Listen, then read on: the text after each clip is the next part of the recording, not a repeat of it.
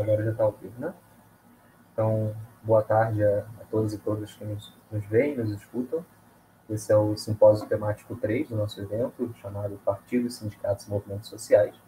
E ele vai ser dividido em dois blocos, com quatro apresentações em cada, é, mais ou menos unificadas aí pelas afinidades temáticas.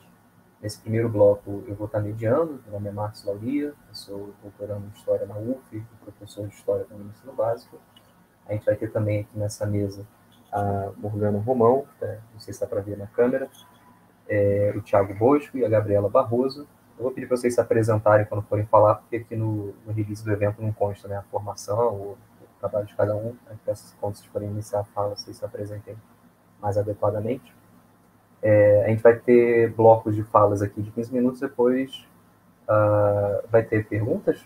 É, a gente esqueceu de verificar isso com o Fred, né? Uh, vai ter alguma interação com o público ou não? Vai? Então a gente deixa isso para o final do conjunto das falas, pode ser? É... Então, já iniciando, a gente vai seguir a ordem que estava aqui na programação. É... a primeira comunicação, portanto, vai ser a minha, intitulada O que é o Stalinismo? Análise de Trotsky dos trotskistas sobre a União Soviética à luz da história. Deixa eu só iniciar meu cronômetro aqui para não me perder.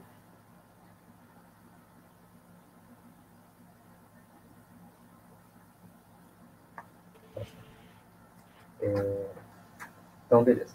Essa minha apresentação, ela é meio que o cerne da minha tese de doutorado que eu estou desenvolvendo na UF, na Federal Fluminense, onde eu estou analisando a trajetória histórica do o que alguns chamam de teoria do Estado Operário Deformado, então a teoria do stalinismo conforme Trotsky e o movimento trotskista internacional, onde eu analiso tanto o arcabouço desenvolvido pelo Trotsky ao longo da sua vida para analisar o fenômeno da União Soviética e, os rumos que ela seguiu, quanto também como que esse arcabouço foi apropriado pelas organizações que vieram depois de Trotsky, reivindicando seu legado, as organizações de Gaza Quarta Internacional e os vários grupos que vão se fragmentando ao longo do pós-segunda guerra, mas reivindicando esse legado da Quarta, é, para entender como que frente a uma série de outros eventos posteriores, né, de revoltas pelo socialismo democrático, o próprio colapso do bloco soviético ao fim do século, como que esse arcabouço foi posto em prática por esses diferentes grupos, é, é, uma forma também de entender um pouco a história do trotskismo, né, já que a União Soviética é um tema central para essa vertente do socialismo revolucionário, mas também é uma forma de avaliar algo que eu já de partida encaro como uma contribuição muito importante ao marxismo, que é essa análise do Trotsky, e ver se ela ou as apropriações que foram feitas dela posteriormente, é, digamos assim, passaram no teste da história. Né? Então, essa minha comunicação vai se dividir em dois momentos. Uh, primeiro, eu vou apresentar uma síntese do, da contribuição do Trotsky, depois uma avaliação dessa contribuição frente a alguns eventos. Eu vou salpicar um pouco, digamos assim, essa, essa segunda parte com contribuições vindas dos, do, das forças trotskistas do pós-segunda guerra, né? Uma apresentação, de fato, de como que esse arcabouço foi apropriado demandaria mais tempo, teria que ser algo à parte. Aqui eu vou, ficar, vou focar mais nessa teoria do Estado operário deformado e, digamos, na validade histórica dela.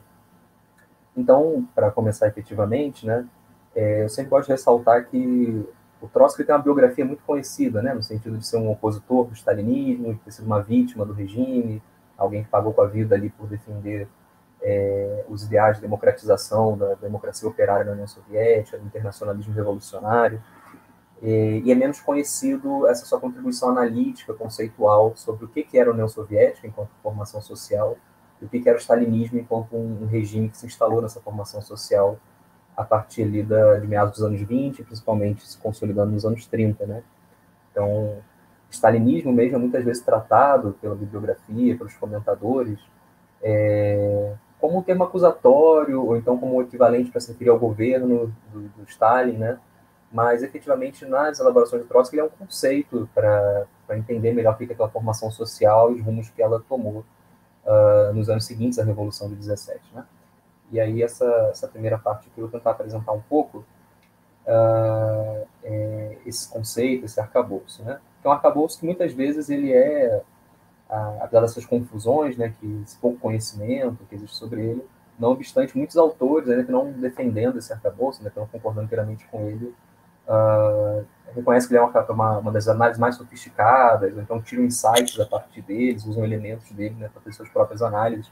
Autores muito diversos, como só para citar alguns aqui, né, Perry Anderson, Mosh Levin, Zach Deutsch, Thomas Twiss, Hillel Ticket, Tony Cliff, autores que muitas vezes entram em divergências enormes sobre o que era a União Soviética, mas todos eles é, aí um reconhecimento né, da importância das contribuições do Trotsky, retiram alguns elementos ali, ou então reivindicam na integridade é, essas contribuições do Trotsky. Né? É, então a gente vê que é, uma, é um arcabouço vivo, ainda que não muito debatido, ainda que não tenha uma visibilidade que eu acho que mereceria. Mas ainda assim, na bibliografia especializada, seja acadêmica, seja militante, é, ele ainda hoje é alvo de, de reivindicações, de debate. E é importante destacar que ele passa por muitas mudanças. Né? A, oposição Trotsky ao Stalin, ao regime da, da, burocracia soviética, ela começa em 1923, na luta da oposição de esquerda, oposição de 23 como é chamada, e se prolonga até 1940, quando ele é assassinado por um agente stalinista no seu exílio no México. Ao longo desse período aí, é, ela passa, essa avaliação dele, também as posições políticas que ele vai tirar dessa avaliação, uh, passam por muitas mudanças, algumas significativas, inclusive, ainda que haja muitas continuidades importantes. É, então, o Perry Anderson, por exemplo, ele faz uma proposta que eu acho muito interessante, dividir em fases né, a elaboração do Trotsky sobre o que era o stalinismo. Uma fase inicial, uma fase intermediária, meio que de transição, em que as ideias começam a ser mais reavaliadas, uma fase madura. E essa minha exposição aqui vai se focar mais na fase madura, que é que eu acho que é mais consistente, mais interessante como um arcabouço para ser apropriado. É, que é desenvolvida principalmente a partir de 1933, 35, que é, é os anos ali da virada de algumas avaliações anteriores, e que está mais consolidada né, em termos de apresentação na obra A Revolução Traída, de 36, e também na série de artigos que foram compilados sobre o título de Em Defesa do Marxismo. São duas obras aí que eu recomendo muito quem quiser entender melhor, mais a fundo essas ideias, é, e que são muito representativas dessa fase mais madura dele, né? E é importante destacar essas mudanças, porque muitas vezes os comentadores não se atentam para elas e acabam misturando conceitos e posições que o troço acaba abandonando, revendo nessa fase madura. Né? É, ou então acaba até fazendo um movimento inverso, de projetar para os primeiros anos das suas avaliações e luta posicionista, posições e, e conceitos que ele só vai desenvolver posteriormente. Né?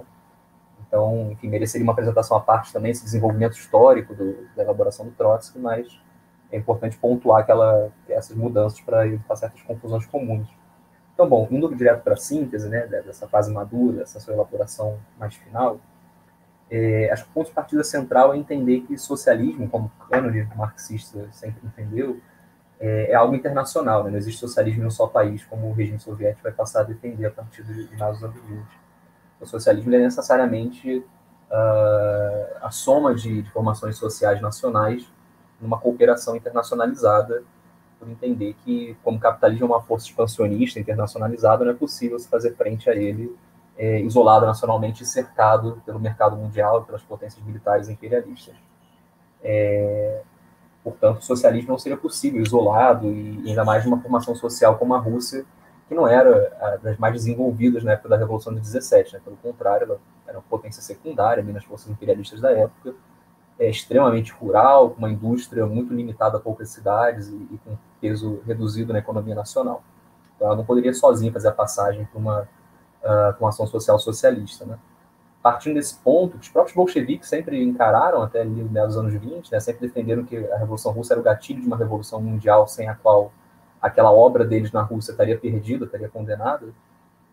É, o Trotsky também, Lenin, os, os velhos bolcheviques, né, antes da stalinização, vão entender a Rússia, então, né, o fruto da Revolução de 17, como uma ditadura do proletariado ou como um Estado operário, conceitos aí usados de forma equivalente, Estado proletário, se a gente quiser usar um termo mais adequado ao meu ver, é, no sentido de que o proletariado tomou o poder, mas ainda tinha muito a fazer do ponto de vista do desenvolvimento das forças produtivas, muito a fazer do ponto de vista é, da redução da desigualdade social, da integração das massas à vida política e cultural do país, e que, portanto, se tratava de uma formação social de transição entre o capitalismo e o socialismo. Esse é um ponto muito importante da, da elaboração do Trotsky, porque nessa ideia de transição está contida a ideia de que aquilo poderia tanto retroceder o capitalismo, né, uma restauração burguesa, quanto avançar de fato para o socialismo, o que demandaria não só o avanço das forças produtivas, aí, de um ponto de vista mais objetivo, mas principalmente da internacionalização do processo revolucionário, né, da integração da União Soviética a um a uma relação de, de cooperação com outras nações mais desenvolvidas, a partir da qual ela poderia dar um salto qualitativo é, nas, sua, nas suas relações de produção. É, como isso não aconteceu, né, as revoluções que seguiram a Revolução de 17 fracassaram na Alemanha, na Hungria, na Itália, aqueles processos revolucionários de luta de classes não culminaram na expropriação da burguesia nos países centrais da Europa, do capitalismo europeu, uh, a Rússia se viu numa situação de isolamento internacional de manutenção do atraso original, da, da base original econômica a partir da qual foi feita a Revolução, inclusive muito piorada pelos anos de guerra mundial que o Império Russo havia participado e pelos anos de guerra civil contra-revolucionária que tentou esmagar é, a Revolução de 17. Né? Entre 17 e 21, a gente tem aí cerca de 14 nações imperialistas tentando esmagar é, na base do, do, sangue a Revolução Russa. Isso também traz um peso enorme para o desgaste daquela economia, daquela sociedade.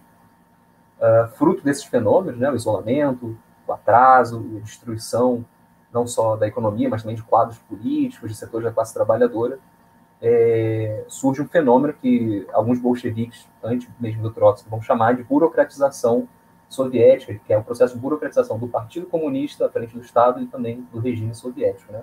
Um processo aí de perda é, da participação ativa das massas nos conselhos, né, nos soviets, de perda dessa democracia radical que marca os primeiros momentos da Revolução Soviética, é, e de autonomização do Estado frente às massas uh, proletárias e camponesas, né?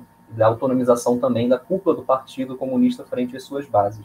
Isso o próprio Lenin, inclusive, vai atentar nos últimos momentos da sua vida como fenômeno negativo tinha que ser combatido.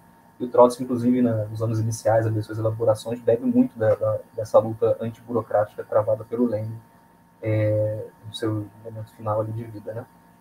Então, é, outros elementos são utilizados pelo Trotsky na sua fase madura para explicar essa autonomização do Estado e da cúpula do partido frente às massas, a situação de escassez de bens, então tinha uma desigualdade social que necessitava de um Estado mais forte, mais repressor para ser gerida, é, a necessidade de militarização e centralização do poder para poder reerguer a economia e fazer frente à ameaça imperialista, e também o desgaste político, psicológico das massas que participaram da Revolução, participaram da Guerra Civil, já vinham da Primeira Guerra Mundial, e que, portanto, passam a ter uma atividade é, é, menor conforme vão avançando os anos 20, conforme a situação vai se estabilizando, a economia vai retomando ali o patamar anterior do pré-Primeira Guerra Mundial, é, ocorre então uma, uma acomodação conservadora das massas, digamos assim, que já não estão mais tão dispostas a, a participação política, as lutas intensas, ainda mais a apostar na internacionalização da revolução.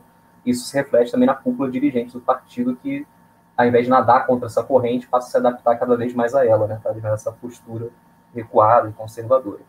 E aí, desse conjunto de, de contradições, uh, o Trotsky encara que ocorre um processo de reação termidoriana, fazendo lá uma chave de analogia histórica com a Revolução Russa, perdão, com a Revolução Francesa. Isso é, uma expropriação política do poder das massas, do poder dos soviets, é, por parte dessa burocracia administrativa cada vez mais conservadora, cada vez mais avessa é, ao programa de internacionalismo revolucionário do original do processo. Né? Então a gente tem aí um, um, uma troca de poder desses órgãos de democracia direta cada vez mais desgastados e esvaziados ao longo dos anos 20, para passar para a mão dessa burocracia materialmente privilegiada, que tinha uma condição de vida melhor, acesso a mais bens, a melhores hospitais, melhores escolas para suas famílias, e que visa manter essa situação de privilégio. Né? A lógica principal do conservadorismo dessa burocracia também tem muito a ver com a vontade de manter essa pequena melhoria que ela consegue para sua vida frente ao que é a vida das massas naquele momento. É, mas, ao mesmo tempo que ocorre essa tomada do poder pela burocracia, uh, ela se baseia ainda nas relações de propriedade e produção criadas pela Revolução. Né? Então, não ocorre uma contra-revolução capitalista que restaura a propriedade privada e as relações de, de, de exploração é, do trabalho pelo capital. Uh, o Trotsky, inclusive, vai usar a ideia de uma reação ainda constrangida a vestir as roupas da Revolução para explicar certas posturas e fraseologias supostamente marxistas dessa burocracia, uma vez que ela se vê nessa contradição de, ao mesmo tempo, ter que defender seus interesses particulares, é, de privilégios materiais, mas está assentada nas conquistas sociais da Revolução e se vê forçada, em alguma medida, a defendê-las para manter seu próprio é, privilégio material, sua própria existência. Uh, por conta da manutenção da, dessas relações sociais criadas pela Revolução, Trotsky insistir muito na superioridade da, da União Soviética frente ao capitalismo enquanto formação social. Apesar dos seus limites, das suas contradições, ele vai encarar que ainda é uma sociedade de transição ao socialismo que pode avançar e que, por ser a sociedade de transição, já é superior ao capitalismo, ou pelo menos superior em potencial ao capitalismo. E daí a defesa que ele faz né, da, da União Soviética contra possíveis restaurações, forças restauracionistas. Sobre a burocracia, mais especificamente, uh, existe muito debate, era uma classe dominante, uma classe nova exploradora. O Trotsky vai defender que ela era um grupo social, ele chega a usar o termo casta, que eu acho meio inadequado, mas também o, o termo grupo social, que eu acho melhor, é essencialmente parasitário, por conta dessa vinculação que tinha com a propriedade estatizada, criada pela Revolução, uh, como fonte de seus privilégios materiais. Mas não era uma classe porque a sua relação com esses meios de produção era muito indireta, né? era, era a relação da gestão e da distribuição do sobreproduto, não uma relação de posse. Inclusive, a burocracia, com frequência, enfrenta convulsões internas nas quais burocratas vão do topo à base, da base ao topo da hierarquia, muito facilmente, de acordo com as disputas políticas internas nesse grupo social, diferente da estabilidade que envolve a relação de uma classe com os meios de produção. É, e vai enfatizar muito a visão política conservadora dessa burocracia que deseja manter o seu poder, manter o seu status quo, tanto frente a uma possível restauração capitalista, quanto frente a uma possível retomada da ação das massas para é, garantir que a propriedade seja socializada, não só do ponto de vista formal ali da estatização, mas também do ponto de vista da sua gestão, ou seja, assumirem ali um planejamento verdadeiro, social da propriedade socializada através de comissões de fábrica, sorvetes revividos e por aí vai. Então, a burocracia que apela cada vez mais a métodos brutais para defender a propriedade socializada contra a restauração de um lado, né, contra as classes proprietárias que ressurgem ali na época da NEP, por exemplo, mas também contra a própria classe trabalhadora e o risco que ela representa essa burocracia. Daí, inclusive, as ideias de socialismo em só país, de coexistência pacífica com o imperialismo, que essa burocracia vai passar a sistematizar cada vez mais ao longo dos anos 20 e vai ser defendida pelo Partido Comunista já sob controle dela, através da figura de Stalin, que é meio que o chefe entre os chefes dessa burocracia. Uh, externamente, esse caráter conservador da burocracia vai assumir ainda uma face contra-revolucionária, no sentido de evitar novos processos revolucionários no mundo, para, é, enfim, consolidar o seu poder, né, evitar ameaças e também evitar que o imperialismo veja a União Soviética como uma ameaça. Estou uh, vendo que já praticamente extrapolei meu tempo, então vou correr um pouquinho. É, o Trotsky ele vai também enfatizar outros elementos né, na sua análise da burocracia soviética e da, da União Soviética, mas um que vale muito destacar é o conceito de stalinismo enquanto o regime dessa burocracia, né? o regime de ditadura da burocracia dentro de uma sociedade de transição entre o capitalismo e o socialismo. É, para ele é um regime que seria o equivalente ao bonapartismo nos estados capitalistas. E daí a classificação dele da União Soviética não mais como um estado operário, mas como um estado operário burocraticamente deformado por conta da, da vitória do stalinismo, né, dessa expropriação política das massas pela burocracia e instauração de uma ditadura. É um regime que ele vai encarar sempre como um regime de crise, necessariamente instável, temporário, incapaz de se viabilizar historicamente de forma duradoura, é, e que, portanto, ou teria que impulsionar a restauração capitalista para garantir a transformação dessa burocracia em classe, ou é, avançar através da tomada, né, da retomada do, do, controle político pela classe trabalhadora, o que ele chamou de uma revolução política, né, uma é, retomada da democracia soviética original. E aí tem uma série de elementos que, enfim, não vou poder entrar muito aqui, acabei gastando muito tempo nessa síntese, né? Mas que eu acho que no pós-segunda guerra, nos desenvolvimentos posteriores da União Soviética, permitem a gente fazer uma avaliação positiva dos elementos centrais dessa análise do Trotsky, ainda que tem elementos secundários ali que se não mostraram tão válidos assim. Então, por exemplo, é, para situar alguns que eu acho mais importantes, né?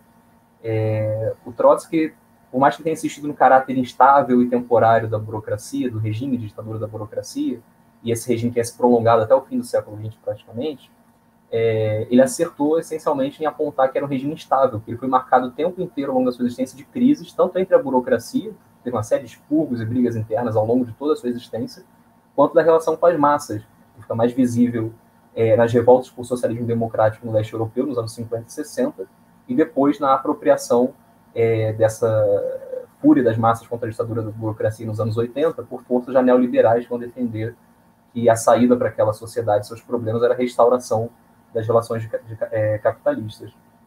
Então, é uma, essa ideia da estabilidade, da inviabilidade histórica da burocracia, acho que se mostra muito potente, principalmente quando a gente olha também para a parte econômica, né, de que a burocracia se tornou muito rapidamente um freio ao desenvolvimento das relações de produção da União Soviética, e por mais que seguiram avançando quantitativamente, do ponto de vista qualitativo, retro, é, acabaram caindo cada vez mais de qualidade ao longo do tempo. Né? As taxas de crescimento passam a cair a partir dos anos 50, e daí as várias tentativas de reforma da economia que vão culminar lá no programa mais profundo do Gorbachev nos anos 80, de tentar fazer a passagem de uma economia extensiva para uma economia intensiva. Uma passagem que envolve ali uma série de mudanças às quais a própria burocracia resiste muito firmemente, porque significaria perda de poder, perda das suas posições de privilégio.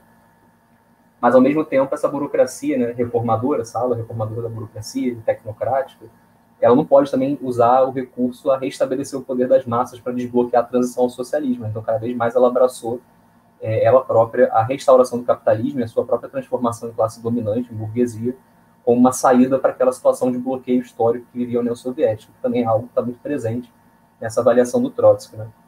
É, para pensar aqui mais algumas contribuições, já encerrando minha fala, uh, tem também um elemento importante que o Trotsky definiu que uma contra-revolução não poderia ocorrer de forma imperceptível. Né? A restauração do capitalismo teria que ser marcada por convulsões sociais ou até uma guerra civil. E por mais que tenha um elemento um tanto quanto pacífico nas restaurações do fim da União Soviética, né, tem uma série de guerras civis depois, nos anos seguintes, está diretamente ligado à restauração, mas o próprio processo de restauração em si teve um elemento que é muito destacado pela literatura como pacífico. Mas, não obstante, o, o aparato de Estado teve que ser completamente desmontado para fazer essa transição. Né? Isso é algo que os que apontam que não houve uma mudança significativa, porque a União Soviética supostamente já seria capitalista, capitalista de Estado, perdem de vista que o aparato estatal, as forças armadas, a cúpula da burocracia, isso teve que ser completamente desmontado para viabilizar um Estado compatível com as relações de mercado, de propriedade privada. É, inclusive, setores da burocracia uh, resistiram durante muito tempo a essa transição porque não se viriam beneficiados por ela, ao passo que outros setores, como Trotsky já tinha apontado essa possibilidade, é, se aproveitaram dessa transição para se tornarem mais do que gestores de fato proprietárias. Né? E hoje na Rússia, por exemplo, uh, o grosso da burguesia tem uma origem em setores da burocracia, principalmente da burocracia administradora das empresas, ao passo que outros setores não conseguiram fazer essa transição e, enfim, decaíram socialmente nas suas condições de vida. Então, vale o debate também de que a burocracia não era uma classe, tanto é que ela se divide, uh, não só politicamente frente à restauração, mas também se divide efetivamente entre setores que fazem a transição à burguesia e setores que não conseguem fazer essa transição. Outro elemento que vale destacar, por fim, é a queda brutal dos níveis de vida da população da, daqueles estados do leste europeu depois do processo de restauração é, capitalista, o que, ao meu ver, demonstra também a superioridade que Trotsky apontava, é, que, apesar de todas essas contradições e limitações, existia nessa sociedade de transição em relação ao capitalismo. Né? Apesar de toda a brutalidade do regime, todas as limitações que existiam na economia, é, ele conseguia garantir níveis de vida muito mais elevados do que foi possível depois com a restauração capitalista. Houve um retrocesso realmente brutal naquelas sociedades aquelas formações sociais a partir desse processo de restauração no fim do século. É, teria outros elementos para apontar aqui, mas eu acabei não organizando bem meu tempo nessa fala. Depois, na, na, interação com o público, talvez se quiserem perguntar questões mais aprofundadas, eu, eu aproveito para retomar alguns pontos. Obrigado.